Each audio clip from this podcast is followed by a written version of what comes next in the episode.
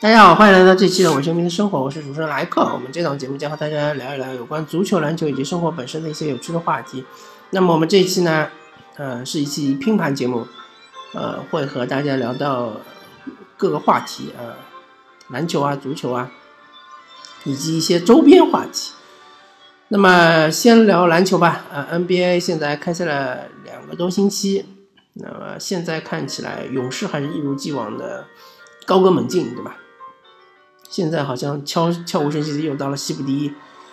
那么东部最猛的球队就是猛龙啊，猛龙过江，好猛啊，对吧？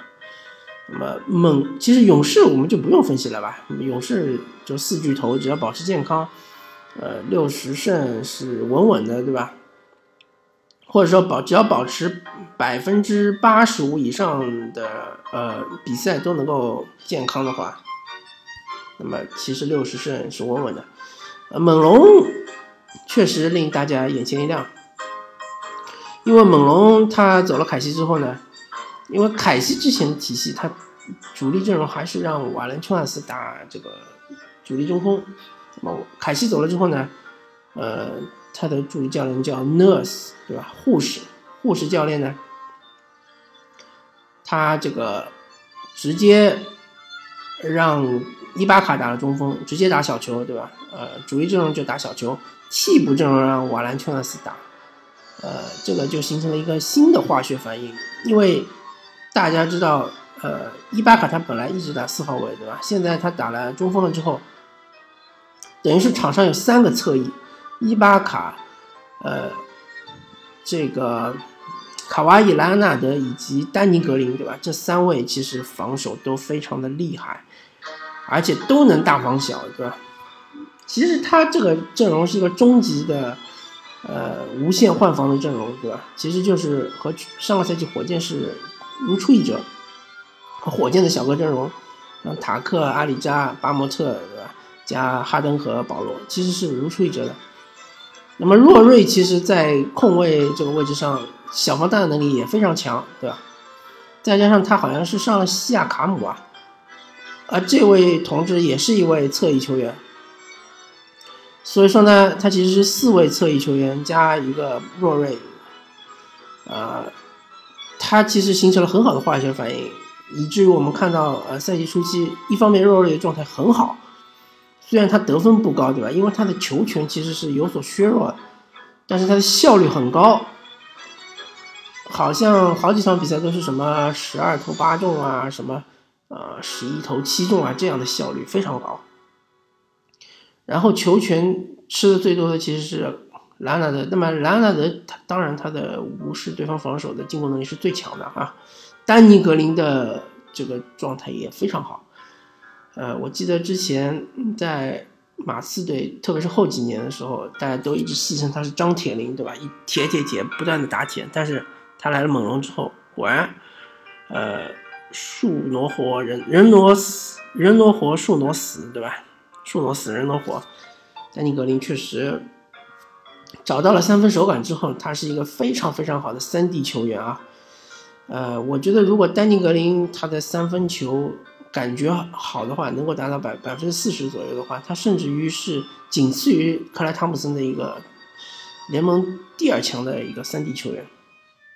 所以说，呃。猛龙，我觉得他这一赌呢，其实是，呃，渐渐的看到了他赌对的这个可能性越来越大，呃，甚至于我觉得这套阵容面对勇士的话也，并不吃亏，或者说完全不吃亏，因为兰纳德可以防杜兰特，对吧？伊巴卡也可以防杜兰特，对吧？西亚卡姆也可以防杜兰特。甚至丹尼格林，我觉得也可以防杜兰特。唯一一个不能防杜兰特的就是洛瑞，对吧？而且他们的替补也非常不错，他们的替补有这个呃，呃范弗里特，对吧？范弗里特其实也算是一个组织能力很强的一个替补控卫，对吧？还有 CJ 迈尔斯，非常准的神射手，对吧？呃，鲍威尔，对吧？呃，还有 OJ 啊。奥奥奥摩欧杰哎啊，不好意思，这个名字突然想想不起来了，这个名字有点拗口啊。反正他们的替补基本上是有十人到十一人的轮转，大家都打的不累，呃，而且就是非常顺。那么其实对于猛龙队的考验，呃，就是一方面来说，他们的伤病隐患还是比较大的，丹尼格林也有伤病隐患，对吧？啊，卡哇伊刚刚从大伤恢复，对吧？呃，伊巴卡也是伤病属性，对吧？啊，对他们替补还有瓦兰丘纳斯。当然，瓦兰他的情况比较特殊，因为他太高了，所以他要视对方的进攻的这个资源来，呃，看他上场时间。比如说对方特别是能小打大，对吧？或者是对方外线呃射手特别多，那么瓦兰可能上的就少一点，时间少一点。如果对方也有一个大中锋，那么瓦兰就可以上的多一点，可以针对对方的大中锋。呃，所以猛龙现在这么好的成绩其实是，呃，很正常的，或者说是有理可据的。那么其他一些球队呢，呃，基本上没有太大的意外，因为一般来说成绩好的球队，呃，有有这么几个共性，一个就是，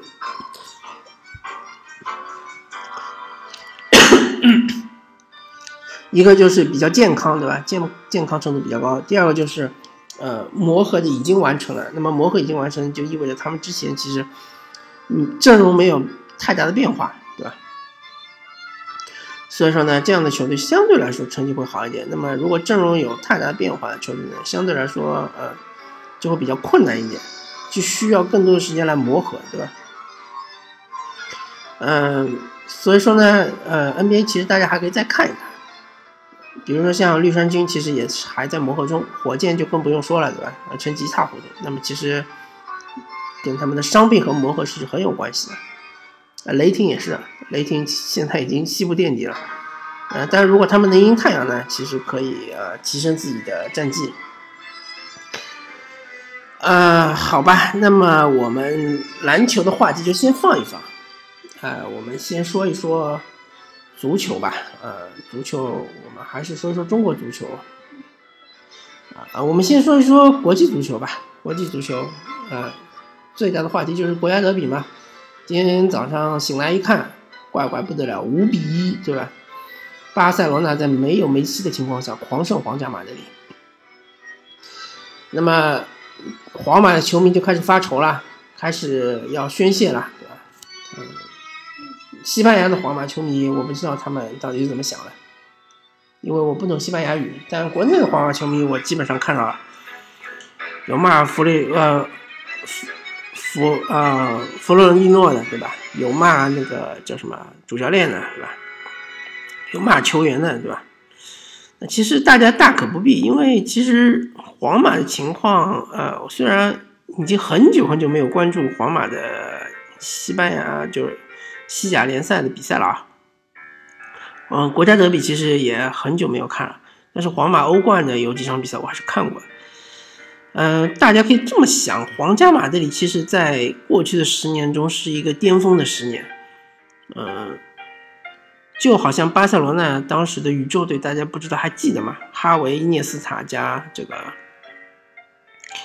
梅西，对吧？啊，还有布斯克斯，对吧？还有皮克，对吧？还有普约尔，对吧？呃，当时甚至还有亨利也来投，对吧？尼布也来过，对吧？就是那几年确实巴塞罗那非常非常的强，基本上他整个赛季要输个一一两场比赛，三四场比赛的，这个他输的比赛大家都会觉得是个冷门，不管对手是谁，对吧？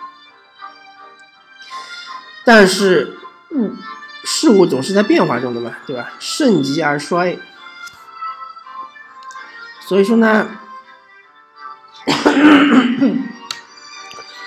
不单单是巴塞罗那会经历这个由盛而衰的这么一个过程，皇家马德里也是一样呀。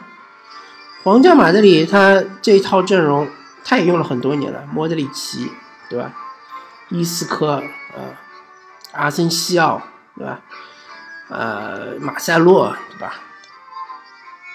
呃，拉莫斯，前前面嘛，C 罗、本泽马、贝尔，对吧？这一批人他已经用了很多年了。其实呃，倒到三年前，嗯，当时我看皇马和这个马竞的欧冠决赛，其实那个时候是马竞最好最好的机会啊！马竞第一次闯入欧冠决赛，他们是一比零领先，一直领先到八十几分钟，最后被好像是没记错的话是被拉莫斯呃绝平。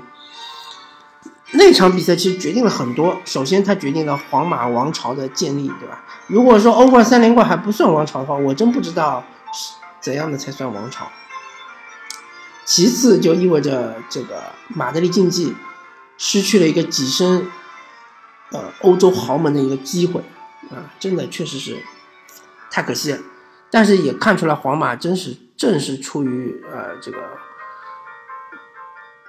爬山的这么一个过程啊，一直到他三连冠，齐达内就是激流勇退，真的已经到了巅峰了，然后开始。断崖式的下滑，一方面和这个球员的年龄有关系，对吧？另外一方面和他们已经得到了太多的荣誉也有关系。他们的这个呃进取心其实肯定是没有之前那么强了。所以皇马其实需要的是什么呢？需要是大换血。那么大换血呢，需要钱，对吧？那么现在其实欧足联已经不允许一支球队呃买太多的、太贵的球员了，对吧？所以皇家马德里换血需要时间，他们不可能在下个赛季突然之间就全部换血，对吧？呃，他们需要时间，一个一个的球星来买。所以呢，嗯，希望大家这个皇马球迷要。放平心态，对吧？这个赛季呢，我觉得也就这么回事儿了。呃，希望在这个西甲里面拿到冠军，我觉得已经是不可能了啊。国王杯也许可以争一争。那么欧冠呢？看这个状态呢，我觉得能够进个八强、四强的，也就差不多到头了。毕竟花无百日红嘛，对吧？大家要想一想，你已经欧冠三连冠了，你已经拿到了足够多的荣誉了，你。也要让其他的小伙伴们给大家点机会嘛，对吧？皇马真的已经是，呃，真的就是说，最近十年，我在我看来，已经是属于皇马的十年。那么这十年过了之后呢，呃，肯定会要有黑暗的一一到两年，对吧？那么这一到两年熬过了之后呢，说不定又开始光明了，对吧？当然，呃，其实巴塞罗那我觉得也是需要换血的，像拉基蒂奇啊，什么，呃，这个苏亚雷斯啊，对吧？皮克啊，布斯克斯啊，对吧？还有就是梅西啊，其实也是逐渐的开始走下坡路，只是程度的不同而已。所以说呢，皇马球迷也没有必要太过的惊慌。如果巴萨他衰弱了之后，可能西甲又会变成一个群雄并起的这样一个局面，对吧？马竞也会有机会，瓦伦西亚也会有机会，塞维利亚也会有机会，对吧？就像可能二十年前了吧，啊，那个时候，呃，马竞也拿过两次西甲冠军，对吧？巴伦西亚也拿过西甲冠军，对吧？可能时间太过遥远了，大家已经忘记了。那么说完嗯国际足坛呢，我们就聊聊国内足坛，嗯。最近呢，其实国家队啊，坏消息比较多，好消息比较少，对吧？呃，首先是国青队直接小组赛出被淘汰，对吧？其次呢，就是国家队啊，热身赛也比较一般，而且看情况，这个亚洲杯其实也不会获得什么很好的成绩。那么，呃，首先我我的观点就是。包括之前，呃，中国队零比零踢平印度之后，我的观点一直就是这样的，就是说，球迷们对于中国队的期望实在太高了，大家就是不愿意接受这个现实，就是中国队真的就是一支三流的亚洲三流的球队，我这说的很清楚啊，三流球队是二十名左右的一支球队，整个亚洲来算的话，二十名左右的一支球队，你和亚洲前十的球队踢呢？不是说完全踢不过，但是呢，呃，输的可能性多一点。嗯，所以说，如果你非要要求嗯国足能够什么亚洲杯进八强啊，对吧？或者是要求呃国青队，其实国青队还不如国足呢，对吧？国青队这水平，我觉得最多也就是亚洲三流球队。你非要国青队进个什么呃呃亚青赛的四强啊，还要想办法出线啊，这个其实真是妄想。对吧国庆比赛我也不是没看过，呃，打这个塔吉克斯坦其实打的很乱，打沙特没看啊，打塔吉克斯坦我看了一下，打的很乱，嗯，所以说呢，我我我的意思就是说，球迷们还是真的要放放低心态，对吧？放平心态。那么，我们来谈另外一个话题，就是如果把中国足球和我们。国内的娱乐圈来做个对比的话，大家可能有的会人会认为，如果就是呃很多人呼吁嘛，希望这个中国足球能够更加的职业化，特别是联赛，对吧？各个方面吧，包括国家队的集训啊，各方面都要更职业化，对吧？那个足协要管的越少越好，最好是像足英足总这样，对吧？嗯，那么就会拿。就会有人会拿出这个中国娱乐圈说，大家看中国娱乐圈其实是很职业化的，对吧？不管你是歌手也好，是演员也好，其实你拿多少工资，对吧？你去哪个签哪个演艺公司，或者你你去拍哪部电影，或者你你唱哪首歌，都没有一个管理机构来指导你，对吧？其实是很职业化的。就算这么职业化，也出现了很多乱乱象，对吧？比如说范冰冰的这个。偷税漏税的这个问题，对吧？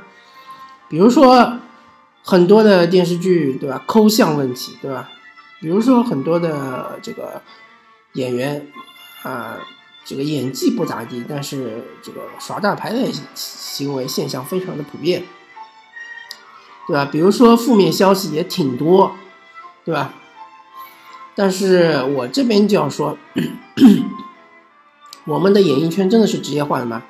大家不要忘记啊，我们的审查制度，对吧，是非常严的，而且我们的审查制度是没有标准的。这个审查机构觉得你这个电影或者电视剧是不符合主流价值观的，或者说 不符合我们审查标准的，那你就被枪毙了。至于审查标准是什么，没人知道，从来没有公开过，对吧？而且我们有很多的潜规则，比如说，呃，任何的艺人，一旦他触犯了刑法，他就直接被封杀，他的参加过的作品也会直接被封杀，他也不管这个作品里面，他是，呃，出镜一分钟或者出镜十分钟，对吧？也不管这个作品它的呃整个投资是多少，对吧？导演花了多少心心血，对吧？这都不管，反正只要这个艺人他触犯了刑法，对吧？或者说他有恶劣的这个社会的影响，他就直接就会被封杀，啊，这些都是有形的手腕，对吧？所以说你非要说我们的演艺界是一个非常职业化的、非常的自由的一个呃环境，我觉得我是非常不认同的。那么。既然说这个，呃，没有一个国内没有任何一个行业可以对标我们的中国足球，那么我们是不是想想中国足球有什么其他的出路，对吧？我个人觉得，呃，我有一个比较新颖的提议啊，也不算新颖吧，就是嗯大家看的比较少，就是说其实我们是不是把足球回归它的本源？其实任何的体育活动，它最终最终的目的就是为了娱乐大众，对吧？这点我不知道大家认不认同啊？呃，虽然说体育是一个竞技竞技项目，对吧？呃，是要分出胜负的，但是它最终最终的目的就是为了这些无法参加这些体育项目或者无法成为职业运动员的，像是你我这样坐在电脑前面或者坐在这个。呃，这手拿着手机听播客的这些普通人，能够获得一定的愉悦，对吧？从这个体育的比赛中获得愉悦。所以说，我们是不是可以把整个足球这个项目看作是一个娱乐项目呢？对吧？我们是不是可以完全的挖掘它的娱乐属性呢？完全发掘它的娱乐属性，对吧？但是虽然说是娱乐项目，但是我们也要，呃，也不是说放弃它的公平性啊，对吧？公平性还是很重要的。一个失去公平的一个任何一个竞技项目，它其实就是已经死了，它就没有它的精神内核了。但是我们其实是可以泛娱乐化足球，对吧？呃，其实大家不是说整个世，其实大家放眼世界啊，其实是有这个榜样的，榜样就是 NBA，或者就是北美四大联赛，它其实所有的任何一个联赛，它都不是以竞技为目的的，不是说 NBA 这个联盟它成立的目的，或者它经营的目的是为了为美国梦之队输送人才，这是完全不成立的，是没有道理的。它的目的就是为了娱乐大众，或者说通过娱乐大众来赚更多的钱。那么中国足球可不可以走这条路呢？我觉得是可以探索一下的，对吧？反正我们已经烂成这样，对吧？反正我们。嗯，也无法取得很好的成绩，或者说最近十年啊，基本上应该也无法取得更好的成绩。那么为何我们不，呃，减轻一下我们整个足协的压力，减轻一下整个呃足球运动员的压力呢？减轻整个职业足坛的压力，以这个娱乐化，以这个快乐足球嘛，对吧？